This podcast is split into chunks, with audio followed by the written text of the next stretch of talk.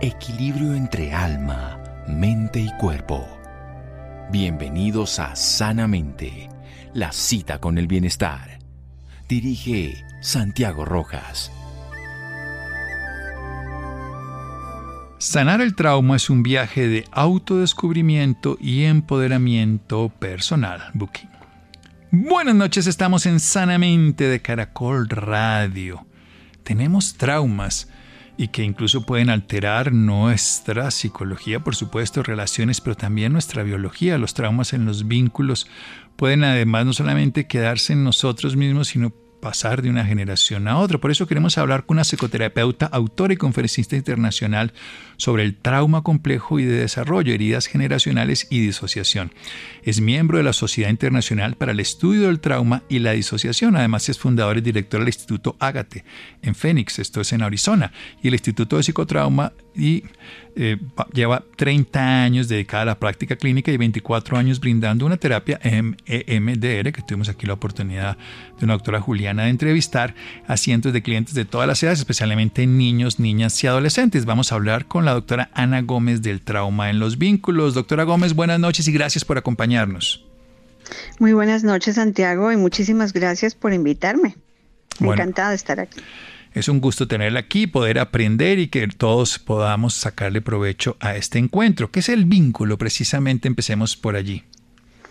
Bueno, el vínculo, hablemos un poquito de ese bagaje, contexto histórico muy extenso que nos ayuda Vamos a comprender cómo se forman y se desarrollan esos lazos emocionales entre los seres humanos, ¿no? Especialmente entre los niños, niñas, los infantes, con sus cuidadores principales o con ese cuidado, ese sistema parental de padre-madre. Eh, ¿Qué es un vínculo? Un vínculo es una relación de tipo emocional que se desarrolla entre el niño o niña y sus padres y cuidadores, especialmente sus cuidadores principales. Y todo esto se da en los primeros años de la vida, ¿no? Nuestro cerebro está básicamente estructurado de tal manera que nos impulsa a buscar relaciones sociales y formar lazos con otras personas. Y de hecho, estos vínculos tienen eh, como objetivo darle a ese bebé, a ese niño, seguridad, protección y además eh, le ayuda a ese niño a que desarrolle su capacidad de regulación, de regular estados internos, de regular emociones, o sea, digamos que ese, ese sistema parental, ese padre, esa madre, es como un regulador externo, ¿no? Y le ayuda a ese niño, a esa niña, a que pueda empezar a modular él o ella solitos más adelante esos estados internos emocionales. Sin esas experiencias de regulación en el vínculo, nos quedamos sin saber cómo modularlas, cómo regularlas, y entonces tenemos adolescentes y tenemos adultos que más adelante tienen ira, por ejemplo, una emoción a la que todos tenemos acceso, pero esa emoción se convierte en violencia, agresividad, porque no hay capacidad de regulación y modulación. Entonces, realmente ese vínculo y esa relación con ese sistema parental, con ese padre-madre, tiene una influencia profunda en el neurodesarrollo de ese niño, ¿no? Cómo se desarrolla su cerebro, su sistema nervioso y además estructuras biológicas que se encargan de regular estados internos. Todo un sistema con el que no todas las personas tenemos la oportunidad de contar de una manera favorable. Precisamente se presentan muchas condiciones adversas y definamos e integremos la palabra trauma a este proceso. Bueno, trauma es una experiencia que de hecho abruma el sistema y los sistemas biológicos de ese niño. O sea, pensemos y recordemos que un bebé, a pesar de que nació con muchas estructuras biológicas establecidas, ellas están madurando, ¿no? Y en ese momento no tienen la capacidad de poder integrar y asimilar esas experiencias traumáticas. Entonces, estos eventos abruman el sistema y hacen que este niño no tenga la capacidad de integrarlas, ¿no? Además que empieza a crear estados extremos de, de activación, de miedo, de terror, que el niño no está biológicamente capacitado aún para poder enfrentar y modular. Entonces esto va a causar realmente repercusiones muy grandes en todo el desarrollo que impactan no solamente la infancia, pero van a impactar la adolescencia y la edad adulta. Bien, vamos a hablar de eso y de un poco más después de un pequeño corte aquí en Sanamente de Caracol Radio. Síganos escuchando por salud.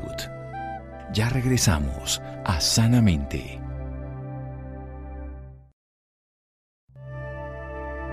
Bienestar en Caracol Radio. Seguimos en Sanamente. Seguimos en Sanamente de Caracol Radio con una psicoterapeuta, autora y conferencista internacional sobre el trauma complejo y el desarrollo, heridas generacionales y disociación. Ella es directora y fundadora del Instituto Ágate. Además, esto es en Phoenix, Arizona, y además de estar formando y además de estar trabajando por más de 30 años en la práctica clínica. Ha trabajado también 24 años con el EMDR.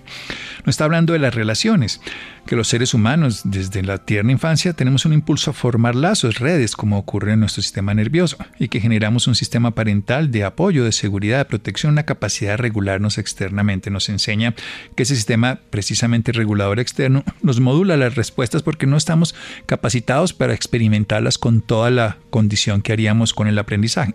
Por eso cuando viene un sistema que nos abruma, el sistema en este caso que nos sobrepasa, como es el trauma, no podemos integrarlo adecuadamente y esa condición nos sobre dimensiona lo que está viviendo el ser. Ese sistema de activación, como puede ser el miedo que lleva al terror, como puede ser la parálisis o todo este tipo de cosas, el ser humano no las puede procesar adecuadamente y quedan unas huellas que van a pasar a través de su historia, de su vida. Y precisamente quiero avanzar no solamente en la historia de esta persona, sino de las que nos traen atrás. O sea, cómo es este trauma de generación en generación, transgeneracionales. El trauma que no se ha sanado, que no se ha resuelto. Eh, cuando este niño, vamos nuevamente a las experiencias eh, de, este, de este pequeño, este niño niña, un día se va a convertir también en adulto y un día va a ser padre madre.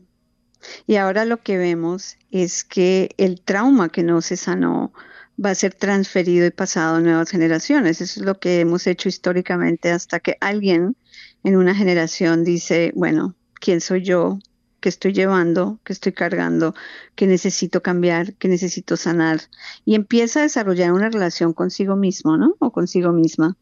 Y en ese proceso de sanación empezamos a romper ese ciclo intergeneracional en el que transmitimos esos patrones dañinos de relación, ¿no?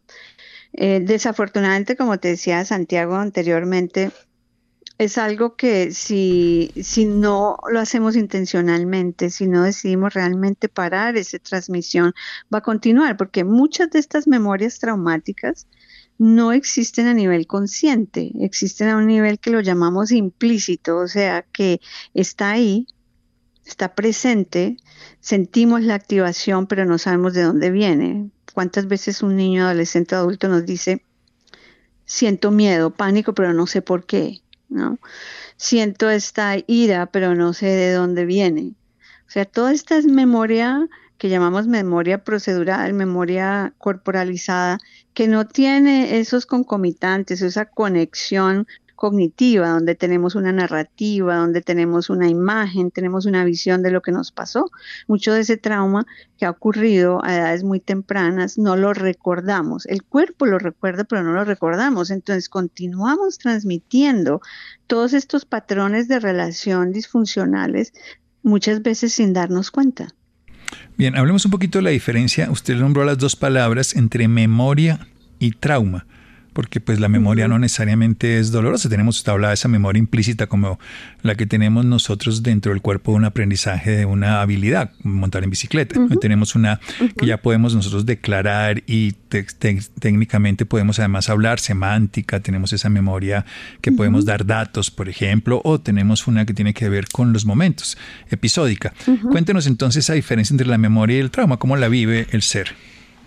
Bueno, realmente todo lo que se nos está ocurriendo, lo, que, lo que está, el, individuo está experimentando, pues se está codificando en la memoria, o sea, hay estructuras en el cerebro, hay redes, hay neuronas que empiezan a conectarse para formar una red que guarda esa experiencia, ¿no? Con elementos cognitivos de pensamiento, elementos emocionales, pero también elementos somáticos, o sea, cómo el cuerpo participó en esa experiencia. Por supuesto que vamos a, guardar en memoria recursos, experiencias positivas, experiencias de amor, de conexión. Por supuesto, estas son realmente muy importantes y constituyen un elemento fundamental en nuestro sentido del yo. Pero cuando existe una memoria traumática que abruma las capacidades biológicas que tenemos de poder integrar, asimilar, procesar, digerir esa memoria, lo que ocurre es que esa memoria es guardada casi que congelada en el tiempo, sin que haya sido integrada. Entonces a veces existe en fragmentos. Puede ser que una persona de pronto tiene una imagen, pero no sabe por qué le aterroriza y aparece o una emoción que no tiene conexión ni un contexto realmente incluso histórico. No recuerdo por qué me siento así, pero sé que me estoy sintiendo con mucho miedo o con mucha ansiedad de ir a trabajar o me siento que no soy amada nunca o amado en mis relaciones, no importa cuánto amor me dan, ¿no? Entonces esa memoria de alguna forma no es integrada y procesada de la misma forma en que las memorias que llegan y que crean regulación, donde me siento, me siento calmada, me siento tranquila, o estoy feliz, o estoy disfrutando este momento. Esa memoria se procesa totalmente diferente. Nuevamente es porque el trauma está abrumando esa capacidad biológica que tenemos de poder integrar y asimilar experiencias se sobrepasa el sistema, que es lo que nos pasa, por ejemplo, cuando abrimos muchas pantallas del celular o del computador que se bloquea, esa memoria congelada, no integrada, para decirlo de esa manera. ¿Y cómo marca eso? Vamos a volverlo a poner de para adelante en nuestra vida, cómo, cómo determina, y viene lo importante, ¿qué hacemos? Sí, bueno, ¿cómo nos impacta profundamente? Porque cuando las experiencias traumáticas ocurren durante etapas críticas del desarrollo, sobre todo la infancia y los primeros años de vida, el primer año es fundamental, los primeros, los primeros tres años, pero yo diría la infancia en general, es una etapa fundamental del ser humano. Cuando estas experiencias ocurren de forma crónica, repetitiva, ocurren dentro de esa relación tan importante que es padre, madre, niño, niña, y también ocurren durante las etapas críticas del desarrollo y tienen un impacto muy grande, porque en ese momento todas esas estructuras biológicas están apenas en, proceso de maduración. Además que esas experiencias con, con el sistema parental, padre-madre, ocurren no una vez ni dos veces, sino ocurren repetitivamente y crónicamente durante etapas importantes del desarrollo. Entonces, esas experiencias primarias en nuestra infancia empiezan a crear todos unos patrones y un templete, digamos, patrones internos de trabajo, lo llamaba Volby, que es el, padre de, toda esta teoría del apego.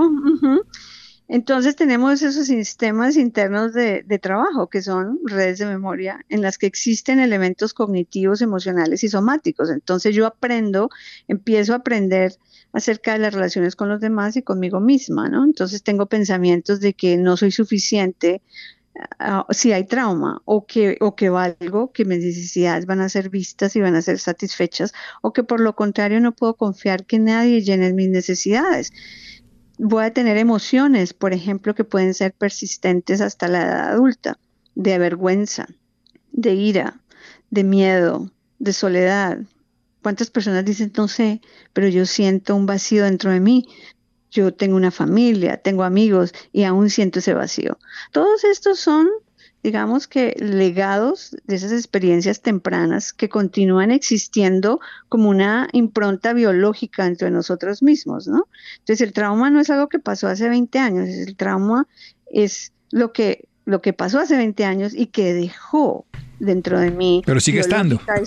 Y, sigue estando, exactamente. Así que la gente dice, no, no, no, es el pasado, déjemelo atrás. Pues sí, el pasado está atrás, pero la impronta de ese pasado sigue existiendo dentro de mí y coexiste con las relaciones que yo tengo con los demás. Y eso incluye mis hijos y mis hijas.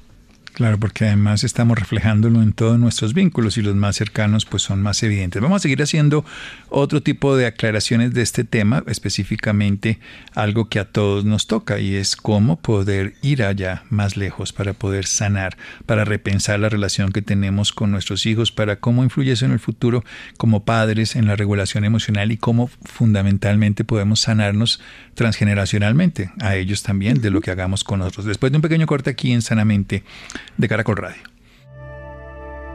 Síganos escuchando por salud. Ya regresamos a Sanamente.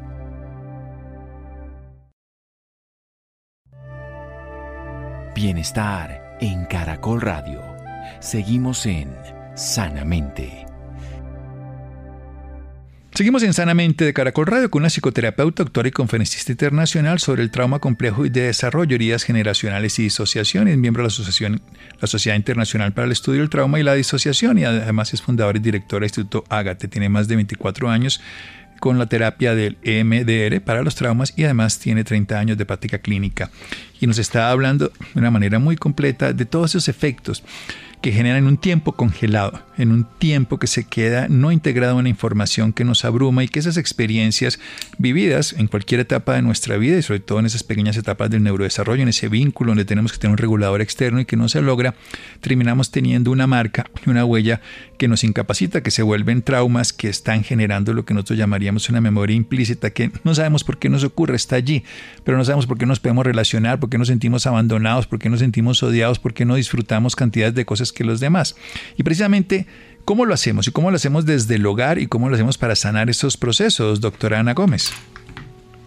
Bueno, lo primero es que estas relaciones primarias y fundamentales también crean la base para la relación que desarrollamos con nosotros mismos, ¿no? Y muchas veces esas relaciones primarias no nos han dado el alimento que necesitamos para conectarnos con nosotros mismos. Así que lo primero es a veces hay que hacer una pausa y empezar a preguntarnos quiénes somos. Eh, en la vida, la vida es un camino hacia nosotros mismos, ¿no? Que a veces ni nos damos cuenta que no lo hemos caminado y por lo tanto se ha convertido en un camino de autoabandono o de autotraición, ¿no? Entonces, eh, lo primero es empezar a conocernos a nosotros mismos, a ese extraño que vive dentro de nosotros. ¿Quién soy yo? un proceso de autoobservación para traer esa memoria no consciente a la conciencia y empezar a ver quién soy como padre, como madre, como amigo, como esposo, como esposa, como compañero, compañera, quién soy, cómo tomo mis decisiones, cómo me relaciono con los demás, qué hago día a día. Ciertamente empiezo a tener más conciencia del tipo de relaciones que formo y cómo las formo y con quién las formo.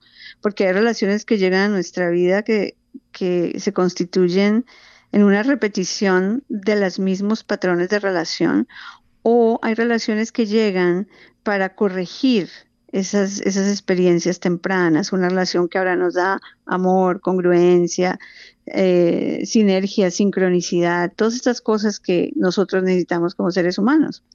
Ciertamente siempre está eh, disponible un acompañamiento profesional, por ejemplo, el buscar un compañero que nos ayude en ese proceso de autodescubrimiento, porque realmente es volver a nosotros mismos, es el autodescubrimiento, el volver a nosotros mismos y empezar a ver que hay huellas que no hemos sanado, que hay heridas que, continuamos repitiendo en todas nuestras relaciones. Por ejemplo, pensemos en, el niño que vivió con un padre y una madre negligente, frío, fría, distante, rechazante. Y por lo tanto ese niño tuvo que acomodarse a ese medio ambiente relacional que es empobrecido, donde no hay nada, donde hay negligencia y donde no hay conexión. Muy, muy probablemente ese niño va a tener que que acomodarse y convertirse en alguien que es autosuficiente, no necesito de nadie, no va a buscar a nadie. Y puede ser que más adelante encuentre relaciones románticas donde recrea los mismos patrones, entonces ahora soy distante, no hay conexión, eh, soy negligente ahora con mis hijos, ahí se ve la transmisión muy clara generacional. Y mientras no empecemos a conectarnos con la conciencia presente y poder entender quiénes somos, pues vamos a continuar repitiendo patrones disfuncionales que aprendimos desde una edad muy temprana. O sea, estamos simplemente repitiendo como quien dice el programa. Y entonces ese programa, ese programa. Entonces uno simplemente, pues ese patrón que es un programa que está como en el sistema operacional de cualquiera de las tecnologías modernas, pues uno lo repite. ¿Cómo salirse de ese programa en el presente? ¿Cómo modificar algo que además, lo que es interesante, no nos pertenece, pero igual lo estamos sufriendo? Por supuesto, sí, como lo decía, es la, la conciencia presente, ese trabajo activo hacia desarrollar una relación con nosotros mismos y tomar decisiones que empiecen a nutrir esa conexión con nosotros. ¿Quién soy yo? ¿Por qué, ¿Por qué siento tanta ira? ¿Por qué respondo agresivamente? Muchas veces creamos narrativas que sustentan esas heridas generacionales. No es que yo soy así, es que yo nací así, es que biológicamente soy así. Realmente el hecho de que yo sea agresivo o agresiva en mis relaciones con los demás muestra la posibilidad de que haya una impronta, de que hay un trauma. Tenemos que quitar la estigmatización de la sanación, ¿no? Porque muchas veces creemos que, que la sanación solo le pertenece a algunos y la sanación nos pertenece a todos. Si estamos en el planeta es porque tenemos heridas que necesitan ser sanadas. Entonces el primer paso es un paso de reconocimiento y, de, poder como sistema, como sociedad, como individuo, como familia, como país, empezar realmente eh, el proceso de reconocimiento de que llevamos y cargamos trauma que estamos pasando a las siguientes generaciones. Traumas que estamos pasando a las siguientes generaciones. Cuando lo escucho uno se da cuenta que hay una corresponsabilidad maravillosa. Tenemos que pensar en el futuro que le vamos a dejar a la sociedad precisamente cómo, volvamos a hacer más énfasis en ese vínculo, en esa relación, cómo repensamos esa relación que tenemos con nuestros hijos, porque eso va a modificar su presente y su futuro y el de la humanidad. Denos más ideas. Sí, bueno, entonces lo primero, lo primero que tenemos que pensar es que en esta relación se está desarrollando la base para un ser humano para lo que esta persona se va a convertir en el futuro. En, toda la teoría del apego hablamos de la base segura. Esa base segura es el mejor legado que podemos darle a otro ser humano, porque con esa base segura, este individuo va a tener todo un patrón de, de, comportamiento, de pensamiento, de emoción, que le va a permitir tomar decisiones, que le va a permitir eh, elegir parejas, por ejemplo, que le va a permitir regular estados internos sin llegar a, por ejemplo, entrar a estados depresivos severos, ansiedad o problemáticas serias de relación, donde no puede encontrar a nadie con el que se pueda relacionar o pueda mantener una, una relación duradera y además una relación que, que realmente llene a los miembros de esa pareja. Entonces, lo primero que tenemos que pensar es, uno, asumir esa responsabilidad como individuo, como sistema. Que el niño que tenemos enfrente de nosotros, cuando se porta mal, porque digamos que en nuestra sociedad hablamos mucho de que es que el niño tiene problemas o la niña que tiene problemas de comportamiento, que se porta mal, y en ese momento estamos asignando el problema y se las estamos dando en las manos del niño y no estamos asumiendo la responsabilidad que como sistema parental, como sistema familiar y como sistema social tenemos. Realmente estos problemas de, dificultades de comportamiento, agresividad, que no puede aprender, que no quiere ir a la escuela, al colegio, que no hace caso, son asignados frecuentemente al niño cuando en realidad estas son problemáticas que hacen referencia al sistema y al medio ambiente en el que el niño está. Esa es su mejor forma de sobrevivir, es su mejor forma de mostrar que algo no está mal, que sus necesidades de conexión, de reciprocidad, de sinergia en esa relación con el adulto no se están dando. Si las necesidades de este niño, esta necesidad de, de conexión física, esa necesidad de que alguien me vea, esa necesidad de que alguien me acompañe, de que alguien me ayude a establecer una relación conmigo mismo, con mis emociones, por ejemplo, Llego yo del colegio como niño, me siento triste y cuando mi papá mi mamá me ve, me dice, hijo, yo veo que tu cara está diferente, estás callado, cuéntame qué pasó. bueno, es que los niños no quisieron jugar conmigo. Y, y está un papá, una mamá para, para acompañar a ese niño en su soledad, no necesariamente para inmediatamente quitarle la emoción, vaya, mire una película, comas este dulce, pero tengo un compañero, alguien que me acompañe en esos momentos. O sea, como seres humanos necesitamos acceso a toda una gran gama de emociones. Lo importante es que tenga alguien que me acompañe, que me ayude a regular ese estado emocional y que me ayude a contenerlo cuando es demasiado abrumador. Eso es lo que empieza a formar una relación sana con nuestras emociones, con nosotros mismos, pero en nuestras sociedades a veces nos acostumbramos a todo esto, ¿no? Vaya a televisión, vaya juegue el juego y ya eso se le va a acabar. No se preocupe que eso se va a ir, ¿no? O sea, para que el niño pueda tolerar sus emociones y pueda crear una relación con ellas, necesita que alguien las pueda tolerar y acompañarlo en ese proceso de sentirlas. Hay una cosa ahí súper importante que tal vez no vemos, y en el trauma usted lo debe conocer muy bien, que es como el segundo agresor, digámoslo de esta manera. Uno puede tener una agresión, alguien puede violar a una persona en la calle y por supuesto el agresor es el violador y la persona que ha sido en este caso violada, la víctima, llega a un espacio familiar, un espacio donde esperaría una contención y a veces es rechazada y criticada. Y esa segunda lesión puede terminar, eso es lo que llamamos revictimizar y realmente lo vemos muchísimo. Precisamente cómo, cómo, procesar, porque esta ya es una herida sobre otra herida, como el trauma infantil que acorta los telómeros y luego desafortunadamente nos afecta después otra experiencia y entonces tenemos más propensión a enfermedades. Como, como esa revictimización, sanarla cuando ha habido precisamente el, que el objeto, el, el sentido precisamente protector de la familia, del entorno de los padres, termina siendo nuevamente el agresor. Bueno, hay, hay una psicóloga maravillosa aquí, Vanera, que, que dice que el trauma no necesariamente es el evento, pero la soledad con él, ¿no? Entonces, no solamente es el trauma, mm. pero la respuesta que le damos, el acompañamiento que le damos a ese niño, a esa niña, después de que un evento traumático ha ocurrido. Es fundamental ese momento, porque aun cuando ha habido trauma, o aun cuando el niño o la niña han sufrido o están en un momento de estrés, si en ese momento hay un acompañamiento activo, hay conexión, hay regulación, hay esa sinergia que necesita ese sistema biológico para poder integrar y regular esa experiencia traumática, muy fácilmente el sistema va a poder regularlo. O sea, el niño no lo puede hacer solo o sola. Necesita ese regulador externo que puede hacerlo y ayudarle al niño a poderlo hacer.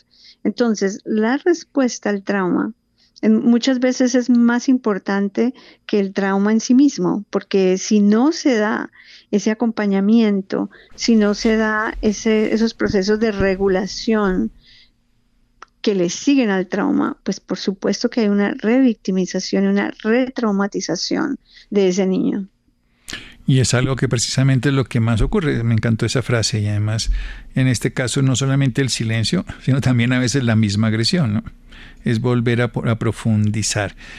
¿Dónde cree que vamos precisamente en los nuevos vínculos? ¿Hacia dónde se van a dirigir? Porque las familias ya son neofamilias, ya no está el hogar del padre, la madre y los hijos con los abuelos. Hay muchas mezclas, hay familias además de, géneros iguales, eh, condiciones distintas. ¿Cómo, ¿Cómo, lo podemos experimentar en esta nueva realidad? Además tenemos las redes sociales que se meten a todas las casas y nos salimos de los hogares precisamente para estar en vínculos con personas en otros países y a veces totalmente desconocidas. Sí, bueno, desafortunadamente la tecnología de alguna forma nos ha alejado un poco de nosotros mismos, ¿no? Y de alguna forma eh, nuestra sociedad actual, tan rápida, con tantas polarizaciones, divisiones, conflictos, eh, se, se, hace muy difícil que nuestro sistema biológico reciba el alimento fundamental que necesita que es la conexión. Nosotros podemos vivir una vida sana sin acceso a un computador, por ejemplo, no se necesita. Si se tiene, bueno, lo disfrutamos, pero realmente lo que es fundamental para nuestra existencia es la conexión. Ahora, la conexión es, es algo complejo, diría yo, porque yo puedo sentir amor por mi hijo, por mi hija, pero es la gama de ese amor, cómo doy ese amor cómo lo expreso, cómo le hago sentir a ese niño que es importante, cómo le hago sentir a ese niño que está acompañado, acompañada, que yo estoy aquí, que hay opciones, que hay la posibilidad de poder manejar estas emociones, que hay posibilidad de manejar el estrés, de que hay un acompañamiento activo. No es fácil, por supuesto, porque nuestra sociedad más y más se ha desviado en cuanto a lo que es fundamental para nuestra biología. Bruce Perry, un gran neurocientífico aquí en los Estados Unidos, dice que el cerebro ha creado exactamente lo que el cerebro no necesita. O sea, hemos creado muchísimas cosas que no necesitábamos y hemos abandonado, hemos abandonado lo fundamental, donde quedó el amor, el cariño, las tertulias, las reuniones familiares, la reunión con la abuela, la tía, el jugar en la calle como cuando jugábamos antes cuando éramos pequeños, por ejemplo. Ahora, por supuesto, no se puede, pero el juego es fundamental. Por ejemplo, para el niño el juego es un, eh, es un sistema motivacional biológico, lo que significa que necesitamos jugar. Pero cuando hay trauma, el trauma inhibe el desarrollo de ese sistema motivacional de juego y entonces ahora el niño está deprivado de algo fundamental que se necesita para darle forma a su cerebro, por ejemplo. Entonces hemos quitado, le hemos quitado a la mente humana lo que más necesita y lo, que tenemos que hacer en este momento es empezar a volver atrás y decir, bueno, ¿cuándo nos vamos a reunir como familia? Vamos a reír, vamos a jugar. Todo esto es alimento es el alimento biológico que necesita nuestro cerebro, que necesita nuestro sistema, nervioso, que necesita nuestro cuerpo y necesita nuestro espíritu.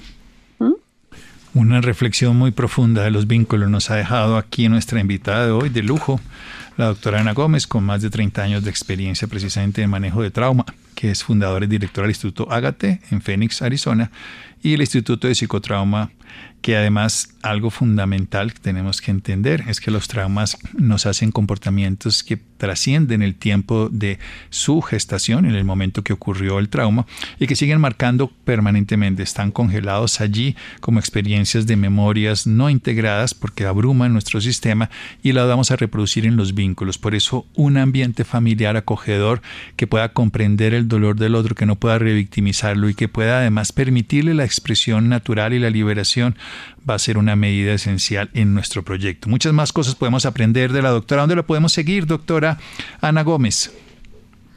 Bueno, yo vivo en Phoenix, Arizona, pero tengo vínculos muy, muy cercanos con Colombia. Nací en Colombia, así que eh, tengo varias páginas web. Tenemos el Instituto de Psicotrauma, que es eh, www.traumacolombia.com y también pueden encontrarme en anagomez.org y agateinstitute.org también. Ahí voy a estar. Bueno, agate o agateinstitute.org, anagomez.org y también traumacolombia.com. Eh, tres páginas donde podemos aprender más de una maestra como Ana Gómez. Doctora Gómez, muchísimas gracias. Bueno, muchísimas gracias por la invitación y además muchísimas gracias por traer a colación una temática fundamental en, para nuestra humanidad. Sí, necesitamos salir precisamente compartiendo una experiencia que a todos nos duele y saber que todos tenemos una herida. Siempre que veamos a alguien en su comportamiento, yo siempre pienso cuál es la herida que esta persona tiene y cómo intento que sea lo menos dañina para él o para ella, porque a todos nos duele. Un abrazo, muchas gracias por esta oportunidad. Un abrazo. Aquí seguiremos en Sanamente de Caracol Radio. Síganos escuchando por salud. Ya regresamos a Sanamente.